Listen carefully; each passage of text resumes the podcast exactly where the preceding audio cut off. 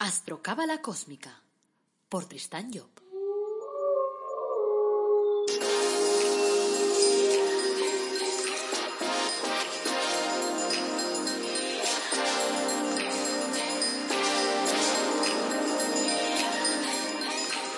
Astrocábala Cósmica, episodio 101. Te brindo una calurosa bienvenida a Astrocábala Cósmica, el programa en el que abordamos reflexiones cósmicas, la astrología cabalística o la cábala y lo hacemos de forma que se pueda entender y sobre todo de forma que se pueda aplicar en tu día a día. Queremos que tengas información y que te vayas conociendo cada día mejor. Este es el episodio 101. Es lunes 16 de noviembre de 2020. Esta es la sección de reflexiones cósmicas y hoy hablaremos de cómo superar el miedo y de la transmisión de patrones de comportamiento. Dos temas que creo que te van a gustar. Soy Tristan Job, tu astrólogo, cabalista y escritor cósmico, y llevo más de 30 años inmerso en esos temas. Antes de arrancar, como siempre, puedes aprovechar para recordarte que en la web tristanjob.com tienes un apartado que se llama Carta Astral y allí encontrarás tres opciones con las cuales podemos trabajar tu carta astral y te ayudaré a definir cuál es tu objetivo de vida y a decirte cuáles son tus herramientas y cómo puedes manejarte mejor ante esta vida rara que nos toca vivir. También encontrarás productos de crecimiento de personal pues que son únicos en el mundo mundial, como el árbol de la vida personalizado. Y también tendrás allí el acceso a mis libros, que, eh, bueno, que están ahí por ahí a la venta y que te pueden ayudar, pues a lo mejor a cambiar el enfoque que tienes de la vida. Aprovecho también para pedirte que eh, me facilites temas, porque eh, esta sección, precisamente, la de reflexiones cósmicas, tiene que nutrirse con tus sugerencias. Por lo tanto, Dame temas, dime qué es lo que quieres que se hable y entonces yo lo trataré. Bueno, vamos a empezar con un cuento. Dice, Juan y Mariana acababan de casarse. Estaban felices de haber decidido recorrer juntos el camino de la vida. Se amaban profundamente y buscaban demostrarlo en cada uno de los detalles cotidianos. A Juan le encantaba disfrutar de una buena mesa y a Mariana le daba mucho placer cocinarle platos. El plato preferido de Juan es el jamón al horno la pata entera asada lentamente. Al saberlo, Mariana decide consultar a la mejor de las recetas que le vienen de la familia para poder agasajar a su marido con su manjar preferido. Se acuerda de que su madre cocinaba muy bien ese plato y le pide la receta. Entonces, una vez tiene las, las instrucciones, pues lo cocina. Cuando lleva el jamón a la mesa, Juan se da cuenta de un detalle y hace una pregunta. ¿Por qué le cortaste la punta? Es la parte que más me gusta. Mariana se queda pensando un momento y responde Bueno, mi madre me dio la receta y decía que había que cortarle la punta al jamón para cocinarlo. Qué extraño, responde Juan. Justamente a mí es la parte que más me gusta, no entiendo por qué has tenido que quitarla. Bueno, con esta duda en la mente, pues pasan los días y Mariana decide preguntarle a su madre por qué le tenía que cortar la punta al jamón. La madre piensa un momento y le da la respuesta más fácil que le viene a la mente. Tu abuela siempre cocinó el jamón de esta manera siempre le cortó la punta. Creo que mejor que se lo preguntes directamente a tu abuela. Sin perder tiempo y queriendo descubrir el misterio del jamón al horno, Mariana llama a su abuela y le pregunta Abuela, ¿por qué siempre le cortas la punta al jamón cuando lo cocinas? La abuela, sorprendida por lo obvio de la pregunta, le responde Porque mi horno es muy pequeño y el jamón no cabe entero. Curioso cómo se transmiten los patrones, ¿verdad? Bueno, ya hablaremos de, de aquí un momentito de ello. Bueno, hoy arrancamos entonces esta nueva sección que he llamado Reflexiones Cósmicas. Y lo hacemos con las dos primeras preguntas que me han llegado. La primera es, ¿cómo consigo que un patrón que he transmitido a mi hijo desaparezca? La segunda pregunta es, ¿cómo superar los miedos? Las dos son muy interesantes y voy a tratar de dar pues reflexiones, reflexionar un poquito sobre, sobre estos temas, eh, un poco basándome en la cábala. Pero antes quiero compartir algunas respuestas que he recibido en realidad eh, o sea, en realidad, digo, en relación con la pregunta que os formulé en el programa 100, aquello que trataba sobre la sección esa de amor es. Entonces, algunas de vuestras respuestas fueron, amor es aceptar que el otro no es perfecto. Amor es salir, ver salir el sol. Amor es comprender los errores ajenos. Amor es mirar cómo llueve cogido la mano de tu pareja. Amor es contarle un cuento a sus niños. Amor es cuidar de su gata. Bueno, la semana que viene seguiremos con estos amor es y gracias evidentemente por participar. Vamos a empezar por la primera pregunta, pues, para hablar de los patrones heredados. ¿Cómo se transmiten de padres a hijos los patrones? Y sobre todo, ¿cómo conseguimos que desaparezcan? El otro día me justificaba un adolescente su película diciéndome, ese mal carácter que tengo lo he heredado de mi padre y de mi madre. Y podemos decir que tenía gran parte de razón. De forma natural e inconsciente, solemos transmitir patrones de padres a hijos. Mi padre, por ejemplo, era un maniático, y yo en ciertas cosas también lo soy, y mi hijo también lo es. Un día recuerdo que estábamos a punto de comer y mi hijo montó un escándalo y se quejó porque el cubierto que le habían puesto no era el que le gustaba. Y ahí fui, fue cuando me di cuenta de la incidencia que estaban teniendo mis manías sobre él. Para intentar reducir sus manías, decidí realizar un cambio en las rutinas de la casa. Le dije a la familia que a partir de ese día cambiaríamos todos de sitio en la mesa y que cada uno pues nos tocaría pues el sitio donde nos sentásemos. Si aunque hubiera pues un sitio digamos asignado, que es lo que pasaba hasta entonces, que cada uno nos sentábamos en el mismo sitio siempre. Dije, no, se acabó vamos a ir rotando y tal. Y empezamos entonces a cambiar de sitio. Al realizar ese cambio, lo que conseguí fue aligerar de alguna forma primero mis propias manías y luego de paso conseguí que mi hijo redujera las suyas. Y además os puedo decir que, que además fue notorio, o sea, se notó. O sea, dejó ya de quejarse por un, por un tipo de vaso o por un tipo de cubierto. Por lo tanto, algo hicimos. Cuidado que aquí no estamos diciendo o hablando solo de patrones heredados negativos, o sea, también transmitimos los positivos, pero claro, generalmente los negativos son los que más se ven y sobre todo son los que queremos cambiar, porque claro, si tú eres una persona con mucha fuerza de voluntad, por ejemplo, y tu hijo hereda esa cualidad, claro, tú no vas a querer que cambie, por lo tanto no vas a querer modificar ese patrón, sino que ya está bien haberle transmitido un patrón positivo. Por eso los que buscamos cambiar normalmente son los negativos, son los que pueden incidir pues negativamente en, en, la otra persona. Entonces, claro, la pregunta del millón es, ¿cómo hago para que mi hijo no herede esa mala cualidad que yo he desarrollado? Pues yo te diría que para frenar la transmisión de un patrón, el primer paso es tomar conciencia que se tiene ese patrón. O sea, generalmente no nos resulta, no nos resulta fácil. O sea, que porque es más fácil pensar que nuestros hijos tienen el carácter porque, porque es así. O sea que, y entonces, eh, cuando nos damos cuenta de la incidencia pues que tienen esos patrones negativos, pues como que tiramos eh, pelotas fuera. O sea que no queremos ser conscientes de ello. También es cierto que los patrones resultan mucho más claros hasta los 21 años, porque a partir de entonces la persona empieza a desarrollar su propio carácter y entonces se mezcla eh, los patrones heredados con la propia forma de ser de esa persona, de ese joven. El segundo paso, después de haber tomado conciencia, para cortar la transmisión de un patrón es frenar la actitud asociada con ese patrón. Vamos a ver, pongamos que veo que mi hijo es egoísta y que eso evidentemente no le está favoreciendo en su vida. Entonces, lo primero es detectar con qué o con quién yo soy egoísta. ¿En qué apartado de mi vista, hay de mi vista? ¿En qué apartado de mi vida soy egoísta? Y después tratar, evidentemente, de dejar de serlo. Si voy realizando ese trabajo y lo voy realizando a conciencia, entonces el estar modificando esas cosas en mí ayudará a que se modifiquen en mi hijo.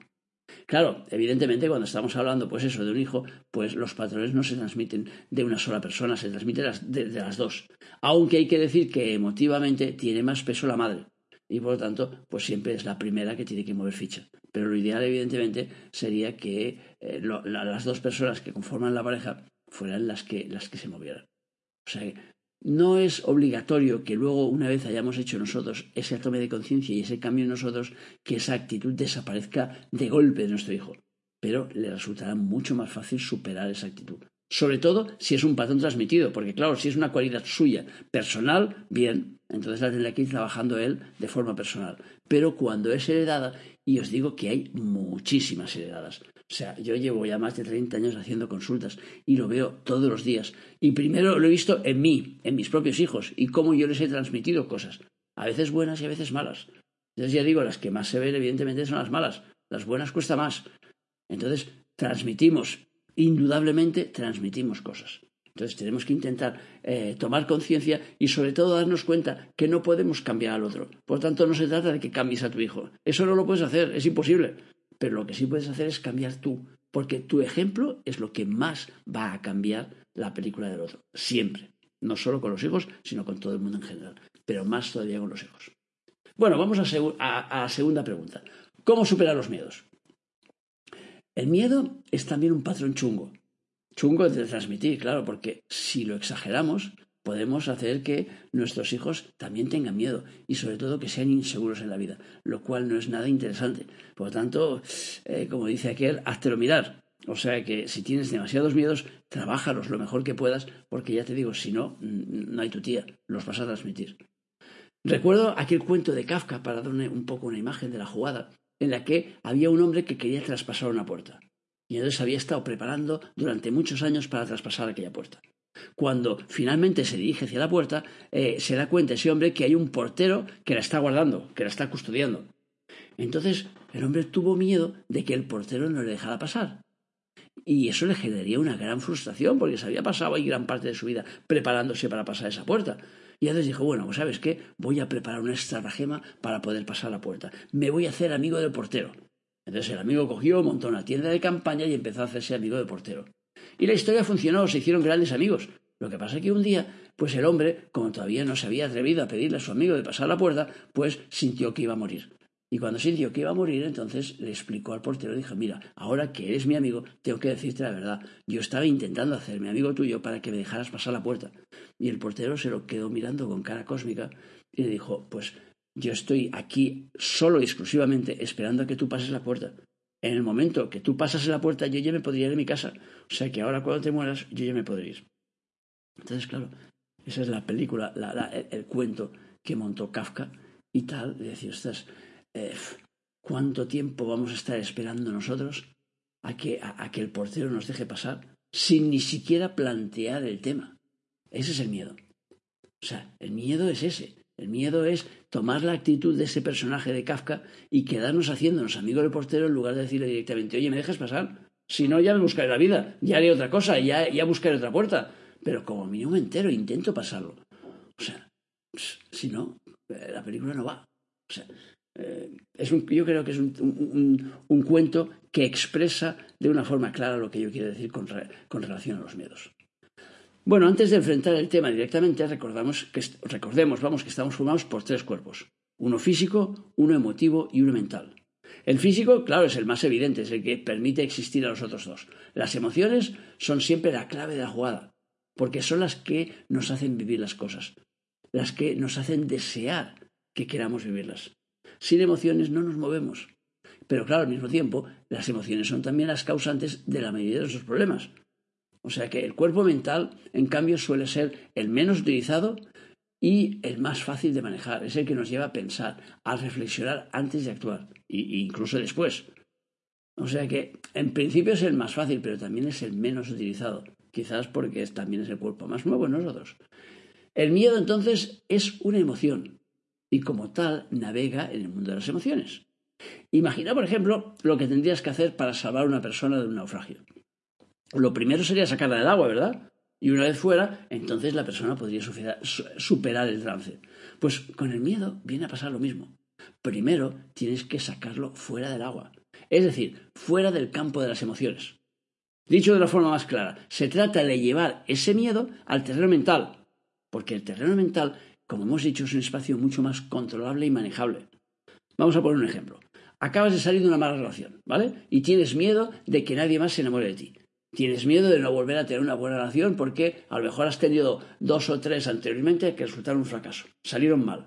Y entonces ese miedo de alguna forma te frena a la hora de querer iniciar una nueva relación. Entonces lo primero que tendrás que hacer es racionalizar el tema, es decir, llevar esa emoción al terreno del pensamiento. Para eso tendrás que intentar ser consciente y traer a tu recuerdo todos los buenos momentos que has vivido en las últimas relaciones. O si hay, por ejemplo, una relación que fue maravillosa, pues entonces hacer que esa relación venga al recuerdo, es decir, colocártela a nivel mental, pensar en ella. Porque al hacer esto, lo que estás haciendo entonces es tomar conciencia de que puedes vivir cosas, cosas positivas. Y entonces eso te ayuda, de alguna forma, a superar ese miedo, a sacar ese miedo que está en el mundo emotivo y subirlo un peldaño hacia arriba, hacia el mundo mental. Me viene, por ejemplo, a la memoria el caso de Carmen, una chica que vino a verme después de estar un año con una depresión profunda por la muerte de su marido. Estuvimos trabajando el tema hasta que conseguimos que ella diera un paso adelante y que estuviera abierta para una nueva relación.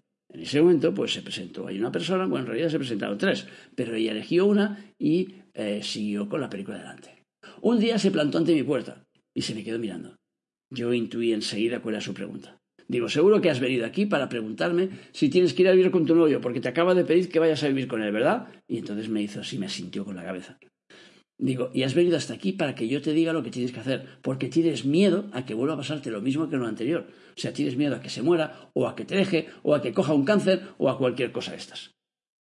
Y claro, se me quedó mirando así y me movió otra vez la cabeza, como diciendo, por ahí van los tiros. Evidentemente yo no le dije lo que tenía que hacer, porque nunca lo hago, no es mi trabajo. Pero le dije que basara su respuesta en lo bueno que ella había vivido con la pareja anterior. Y de hecho, con la pareja anterior vivió algo mega maravilloso. Y es lo más bonito que hay en su vida, que, era su hija. Por lo tanto, yo le dije que es a eso que tenía que agarrarse, a los recuerdos maravillosos y a pensar que todo eso maravilloso lo volverá a vivir. Lo otro no lo sé. No sé si le tocará volver a vivir otra vez un sinsabor como el que, el que se le fuera el marido y le dejara sola. No lo sé. Eso no se lo puedo decir porque no soy, no soy futurólogo.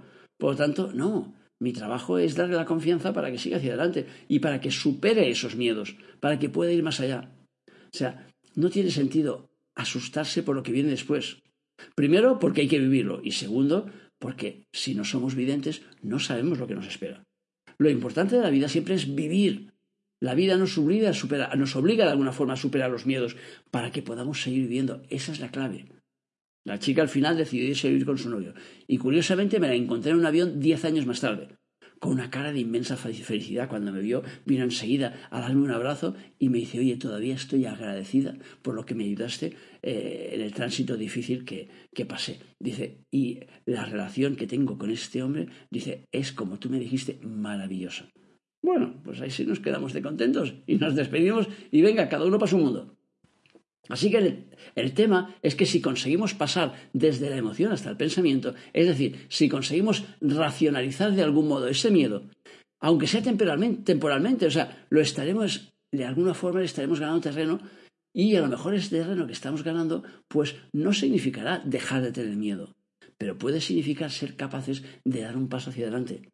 Porque al final el miedo es un sentimiento que nos frena y lo que tenemos que intentar es no permitir que nos frene del todo es decir, permitir que nos, que nos deje avanzar. O sea que, claro, miedo, no te quitas nunca de todos los miedos encima.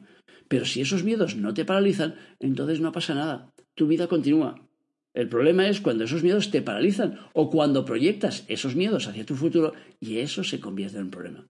Por lo tanto, no se trata aquí de no tener miedo. No se puede pasar en cero coma de tener miedo a no tenerlo. Eso es imposible. Pero eh, la cuestión está en que vayamos realizando un tránsito y que poco a poco vayamos dando razones, o sea, nos vayamos dando razones a los dos mismos. Es decir, pasemos el, miedo al terreno mental y por lo tanto, pues le demos suficientes razones como para poder seguir adelante, como para no quedarnos atascados. Otro ejemplo, por ejemplo, sería lo que está sucediendo en este momento con el virus ese chungo que nos ha llegado, que hace que mucha gente tenga miedo del futuro, de lo que vendrá después. Pero claro, si lo racionalizamos, si lo pensamos desde la mente racional, nos damos cuenta de que es absurdo tener miedo al futuro. Porque el futuro es algo que todavía no ha sucedido. Y tener miedo de algo que no ha sucedido puede paralizarnos y no deja de ser un absurdo. Un absurdo que no ha sucedido y que ni siquiera sabemos si va a suceder. Me acuerdo, por ejemplo, cuando iba a curar a mi hija cuando se, hacía un rasguño y tal, que le iba a poner así un poquito de alcohol y tal, y se ponía la pobre a chillar y a llorar. Digo, pero si cariño, si todavía no te lo he puesto, y dice, es que me vas a hacer daño, me vas a hacer daño. Y entonces ya estaba teniendo miedo por el futuro. Digo, no, cariño, no te va a hacer daño. Bueno, pues si te hago daño te durará, pero un poquito. Eh, enseguida se irá. Cura sana, cura sana. Entonces, por eso una de las cosas que yo más aconsejo a la gente en estos tiempos es no mirar los telediarios. Porque dan miedo. Un miedo que se transmite a través de tus emociones y que te hace temblar. Te hace tener miedo de cualquier movimiento que puedas realizar. Miedo de salir a la calle, miedo de relacionarte con la familia, miedo de ir a trabajar, y os hablo con conocimiento de causa, ¿eh? porque me viene mucha gente que tiene esos miedos. Y entonces hay gente que realmente se queda paralizada en esos miedos. Tenemos que ser capaces de racionalizarlo. El otro día me hablaba, hablaba con un señor mayor y me decía que hemos pasado durante nuestra historia por muchas pandemias y que siempre hemos salido adelante, nunca nos hemos quedado atascados en ningún punto. Claro que hay que pagar un peaje. Claro que hay gente que lo está pasando mal y que lo pasará mal. Claro que hay gente que pasará del otro lado. Pero eso no tiene por qué paralizarnos, porque eso sucede de forma natural. Y si nos paramos a pensarlo racionalmente, nos daremos cuenta de que muere mucha más gente de cáncer, por el tabaco, por los accidentes de tráfico, por los ataques al corazón y todas esas cosas de, de lo que puedan morirse por el virus. Por lo tanto, lo que pasa es que como nos hemos acostumbrado a esas muertes, entonces no le damos importancia, no son noticia. Entonces no nos ponen en la tele todos los días muertos de cáncer. ¿Os imagináis que todos los días abren los diarios y dicen muertos de cáncer, muertos por accidente, muertos por ataques al corazón? Sería la leche. Pero no lo hacen, ¿verdad? No, ¿por qué? Porque sería un cataclismo. O sea, que todos los días te fueras allá a mirar las noticias y te encontraras los muertos todos los santos días. Horroroso. Y entonces, ¿por qué permitimos que nos lo hagan con el tema este del virus? ¿Por qué permitimos que nos estén colocando el miedo en el cuerpo todo el rato? O sea, no lo veo normal. O sea, sobre todo que tengas miedo al futuro, que tengas miedo ahora el presente, lo que estás viviendo, bueno, todavía lo puedo aceptar, pero que tengas miedo a lo que vendrá, coño, no, no, eso no es atractivo. Así que lo mejor para seguir hacia adelante y no quedarnos atascados por el miedo y no permitir que nos frene es intentar racionalizarnos, pararnos un momento e intentar pensar si ese miedo es real y si ese miedo viene de algo estable, si ese miedo es de ahora mismo, porque puede ser que un miedo venga del pasado, o que sea miedo a lo que va a suceder en el futuro y en tal caso no es real, porque el pasado ya ha sucedido y por tanto te imaginas seguir teniendo miedo porque te dieron un susto hace tres años, ¿verdad que no tiene ningún sentido? Pues ya está, está acabado. Y el miedo al futuro no es real porque no sabemos lo que pasará. Por tanto, tener miedo a la crisis o tener miedo a morirnos o tener miedo... Chico, deja que llegue, deja que llegue. O sea, no te quedes enganchado en una realidad que todavía no conoces. O sea, no. Y sobre todo no me vengas con el rollo este de que hay que ser realistas. Que la gente siempre se le llena la boca diciendo hay que ser realistas. Pero ¿qué realistas? Ni que leches. O sea, mirar un telediario no es ser realista. Es, ser pesimista. Es horroroso. O sea, el otro día miraba un diario y veía que los muertos los contaban por semanas. Digo, qué desgraciados. Digo, en lugar de ponértelos al día, que salen menos, te los ponen por semana y entonces, pero claro, lo de que era semanal está en pequeñito, para que no te fijes mucho. En cambio, la cifra estaba en rojo y en grande. Entonces, ¿a qué estamos jugando? O sea, ¿cómo dejamos que nos vacilen de esta manera? ¿Cómo dejamos que nos vayan transmitiendo esos medios de forma constante? No, hombre, no. Tenemos que coger el mando a distancia. Y entonces decir, vale, vale, yo no puedo evitar que este en el periódico este ponga los números como quiera, pero puedo evitar mirar ese periódico. Yo no puedo evitar que me estén vendiendo miedos en el telediario, pero puedo evitar mirar el telediario. Y como mínimo, pues, hacer como yo. Y es que no los miro, os lo juro, no los miro desde hace años porque ya me he cansado de que me transmitan malas emociones. O sea, no los miro y ya está. Y, punto final. Bueno, pues hasta aquí los temas de hoy. Espero que te resulten útiles. Gracias como siempre por escucharme, por seguirme, por valorar en las redes sociales, por apuntarte a mis cursos, por dar el feedback, eh, por poner ahí tus preguntas, tus dudas, lo que sea. Acuérdate que si quieres conocer un poquito más sobre tu vida, pues en la web tristanjob.com tienes la posibilidad de solicitar una consulta sobre tu carta astral o una consulta de coaching para que te ayude a avanzar. Y te recuerdo que el próximo miércoles pues tenemos otro podcast, así que no te lo pierdas. Solo me queda ya desearte que tengas un día maravilloso y que te acuerdes de nuestro lema, apasionate, vive, cambia.